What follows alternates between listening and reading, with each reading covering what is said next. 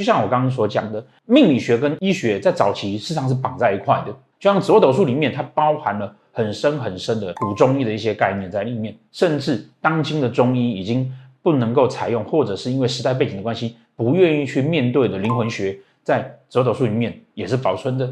我们现在对于医学的看法，哦，医生如果跟你讲说说，哇，你那个癌症第四期哦，现在没有末期，现在讲第四期，哦，那你可能剩下几个月的生命，这个医生不是在做预测吗？是啊。真正的准度在哪里？真正的准度来自于研究的资料，来自于统计，来自于他对于你病况的看法，来自于他的经验值跟他对你的了解，所以他可以判断出来说你大概时间是多少。但是这是不是可以被改变？那如果被改变了，那是不是医生就不准了呢？命理学也是这个样子，在正常的情况之下，我们可以去做出一些分析和判断。分析判断之后呢，可以讲出一个方向、一个状况出来。可是它是不是就不能够被改变？并非如此。